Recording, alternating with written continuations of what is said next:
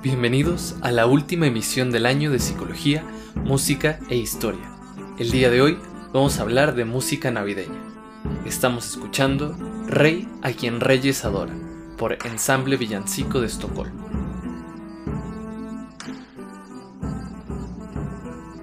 Al pensar en música navideña, lo primero que se nos viene a la cabeza son los villancicos. Si bien son algo integral de nuestra cultura navideña, pocos conocen su historia. Empecemos por definirlos. Los villancicos son canciones populares asociadas con la temporada navideña y suelen reflejar la alegría y el espíritu festivo de la época. El término villancico tiene sus raíces en la palabra española villano, que originalmente significaba campesino o aldeano. A lo largo de la historia, los villancicos evolucionaron desde canciones populares rurales hasta composiciones asociadas con la Navidad. Los villancicos pueden abordar una variedad de temas, desde la narración del nacimiento de Jesús hasta expresiones de alegría, paz y buenos deseos para la temporada. Algunos también incorporan elementos folclóricos y costumbres locales, como veremos más adelante. Diferentes países y regiones tienen sus propios villancicos tradicionales, a menudo reflejando la cultura y las tradiciones locales. Algunos ejemplos incluyen Los peces en el río, en España, Noche de Paz, en Austria, y Jingle Bells, en Estados Unidos.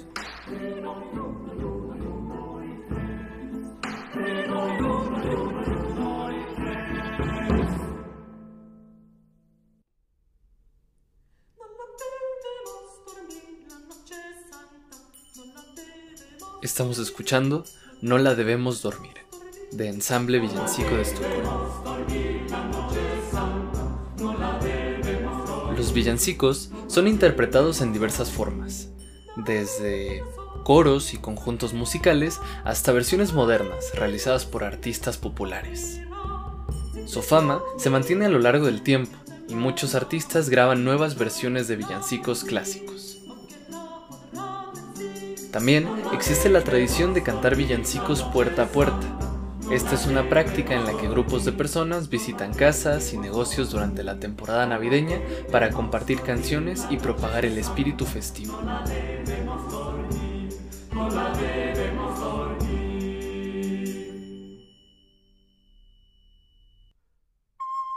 Estamos escuchando Un niño nos es nacido, del ensamble villancico de Estocolmo.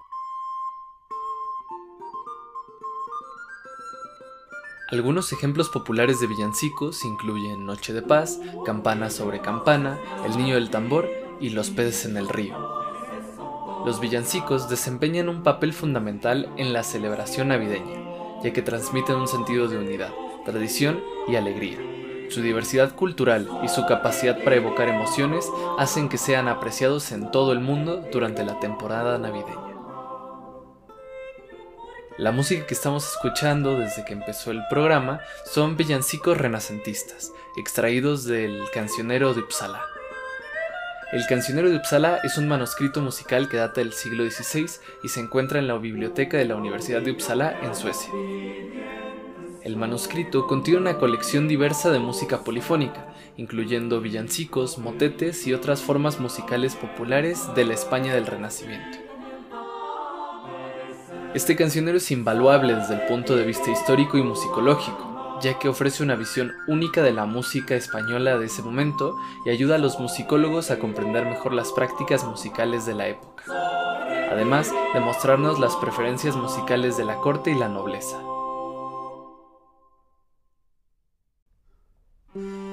Vamos a escuchar este villancico llamado Yo me soy la morenica.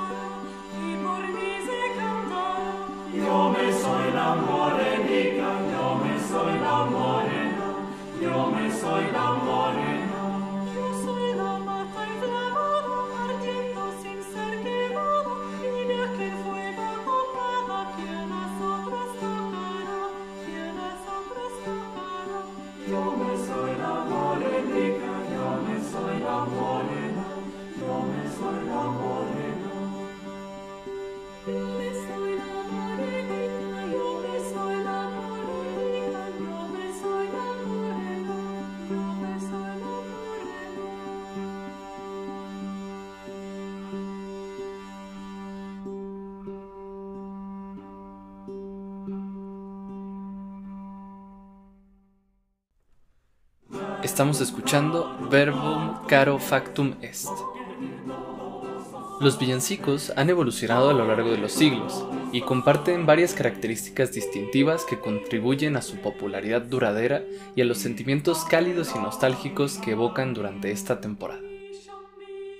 Entre estos elementos destacamos su tema religioso, su simplicidad melódica, su forma estrófica, la facilidad con la que se hacen arreglos corales alrededor de ellos, su tono reflexivo y alegre, las imágenes de temporada, las letras que se mantienen a lo largo del tiempo, su adaptabilidad o la facilidad con la que se pueden versionar o modificar, las variaciones culturales y las asociaciones con la tradición. Al igual que muchos himnos religiosos o que la música popular, son canciones que prácticamente todo el mundo conoce, de las que no se puede escapar, y que sin darnos cuenta forman parte de nosotros mismos.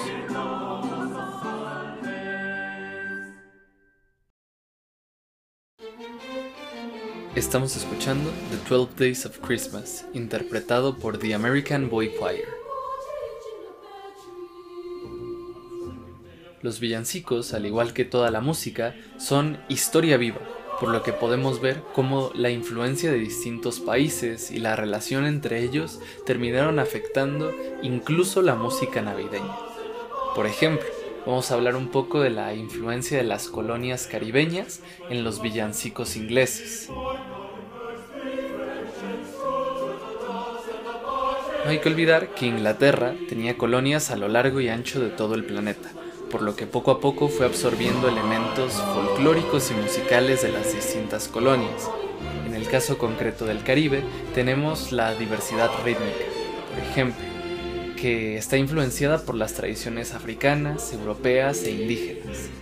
Esta se fue agregando poco a poco a los villancicos, pasando de los ritmos un poco cuadrados y sosos europeos a prácticamente ritmos de salsa, de reggae, merengue, calipso, etc. La instrumentación también afectó, añadiendo instrumentos como tambores de acero, bongoes, congas o maracas a los villancicos. Un tercer punto puede ser la fusión cultural, dándose en las letras, melodías y arreglos que fueron cambiando poco a poco para mostrar más las costumbres y formas del Caribe. En algunos países caribeños, como Trinidad y Tobago, la temporada navideña se celebra con un estilo de música llamado parang. El parang representa música de influencia española y a menudo se caracteriza por letras festivas, ritmos animados y el uso de instrumentos como el cuatro y maracas. Por último, de forma más contemporánea, en Jamaica la música reggae ha dejado su huella en las celebraciones navideñas, por lo que hay interpretación de villancicos clásicos con este estilo tan peculiar de esta región, aportando un ambiente relajado pero alegre a las festividades navideñas. Dicho todo esto, vamos a escuchar un fragmento de Jesus Child, interpretado por John Rutter y The Cambridge Singers, así como por la City of London Sinfonía, para escuchar un poco de la influencia caribeña en un villancico inglés.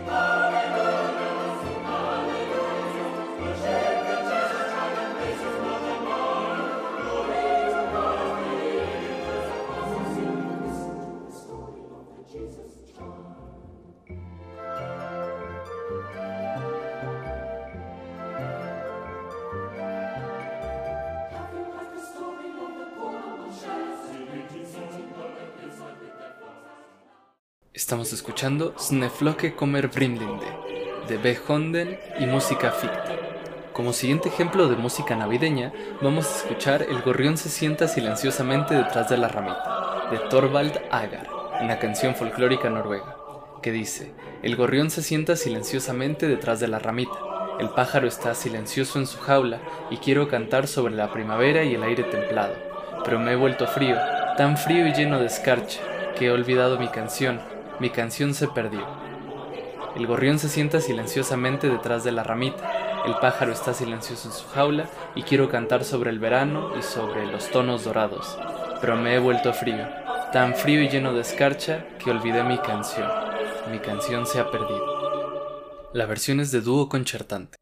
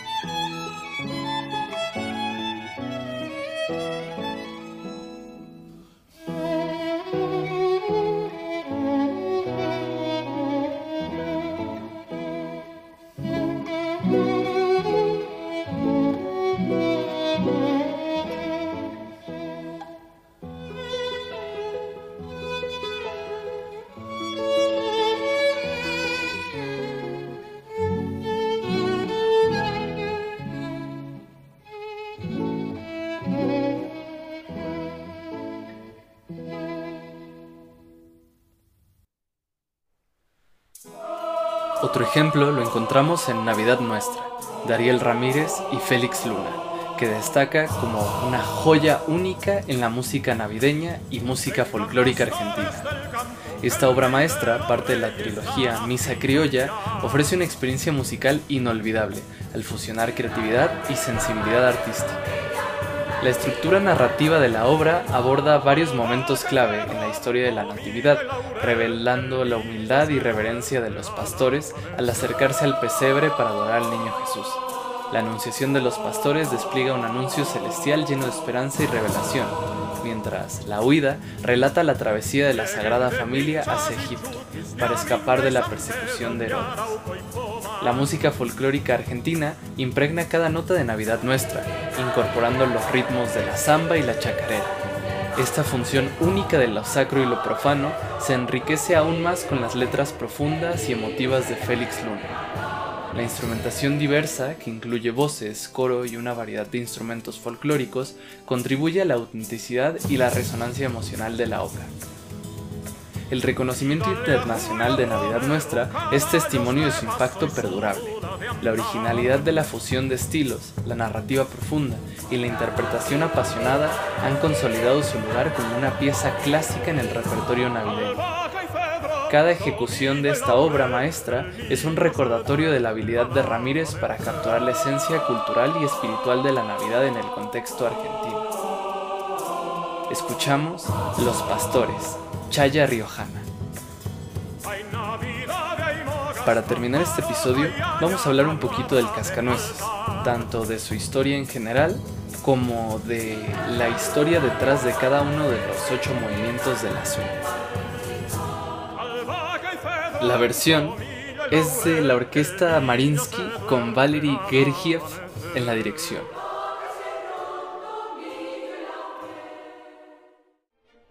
El Cascanueces es un ballet en dos actos, compuesto por Piotr Ilich Tchaikovsky. Es uno de los ballets más famosos y queridos del repertorio clásico. El ballet está basado en el cuento de E.T.A. Hoffman, El Cascanueces y el Rey de los Ratones, con libreto de Marius Petipa. El ballet se estrenó por primera vez en San Petersburgo, Rusia, en 1892. La historia se desarrolla en la víspera de Navidad y gira en torno a una joven llamada Clara Stahlbaum.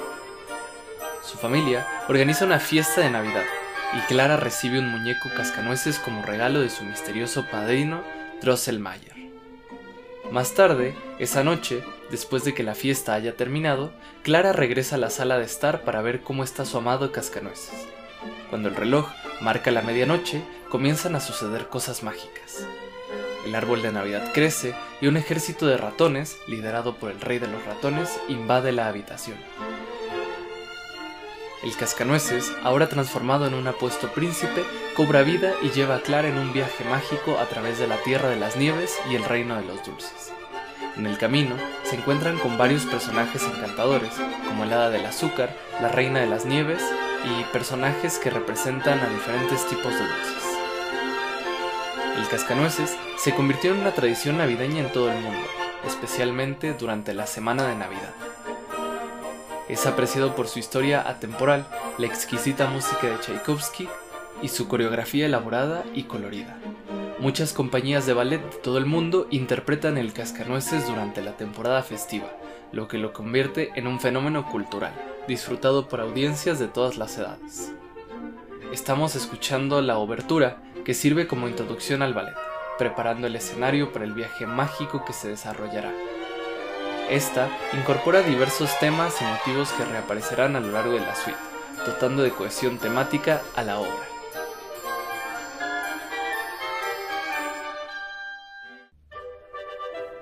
La obertura es seguida por la marcha. Este movimiento captura la atmósfera animada y enérgica de una fiesta de Navidad.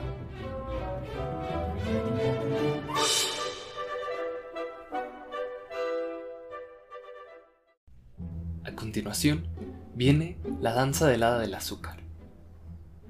Esta es una de las piezas más icónicas de la suite. Presenta el sonido etéreo y delicado de la celesta.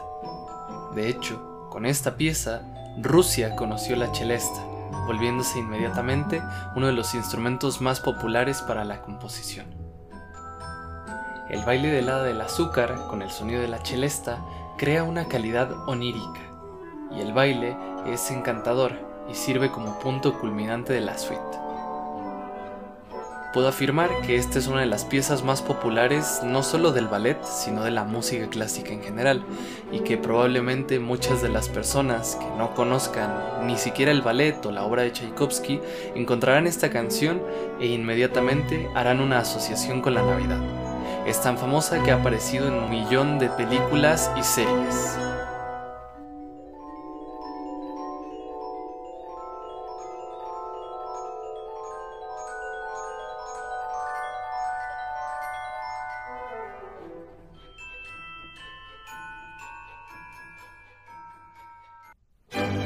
La solemnidad de la danza anterior es reemplazada inmediatamente por la danza rusa o trepak. Esta danza animada y enérgica se caracteriza por su tempo rápido y patrones rítmicos audaces. A menudo presenta una interacción dinámica entre diferentes secciones de la orquesta, capturando el espíritu animado de la música folclórica rusa.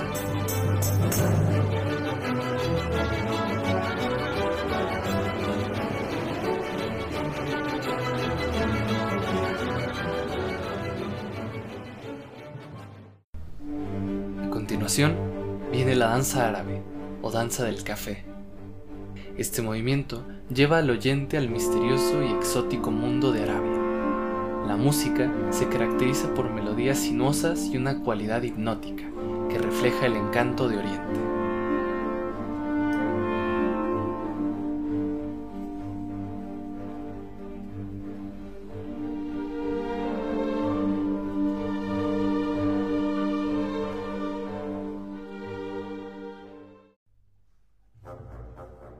Seguimos con la danza china. Este movimiento presenta un carácter juguetón y encantador, a menudo usando escalas pentatónicas y patrones rítmicos que evocan el espíritu de la música folclórica china. No hay que olvidar que Rusia y China están bastante cerca culturalmente durante la época de Tchaikovsky, por lo que varios compositores de esta época habían escuchado música china en vivo y en directo. Para cerrar un poco sobre este baile, es animado y caprichoso.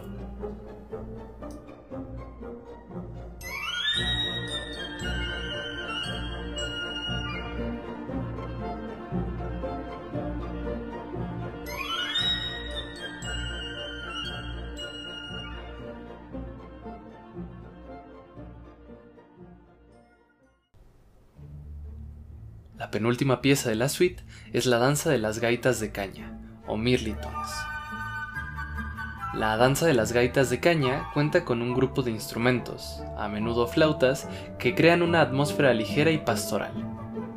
La música tiene una cualidad elegante y la danza se caracteriza por movimientos elegantes y fluidos.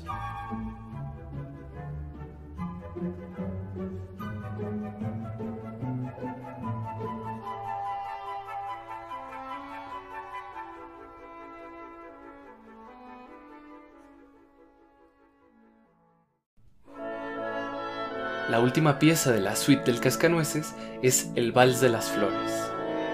Este grandioso y hermoso vals es el clímax de la suite, que representa el encantador mundo de la tierra de los dulces. La música está ricamente orquestada y el baile transmite una sensación de elegancia y celebración. A menudo presenta melodías exuberantes y arrolladoras,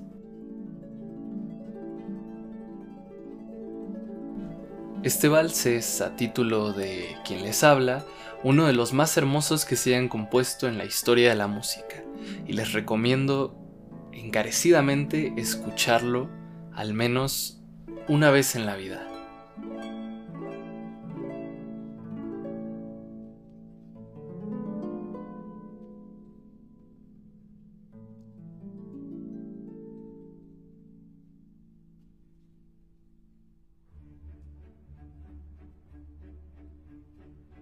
Desde Psicología, Música e Historia les agradezco infinitamente por el haberme acompañado a lo largo de estas 15 misiones, así como les deseo excelentes fiestas y próspero año nuevo a todos los oyentes. Nos vemos en enero con la programación habitual. Para terminar el programa de hoy, vamos a escuchar un arreglo del Vals de las Flores para dos pianos por Esipov, interpretado por Aurora Dua.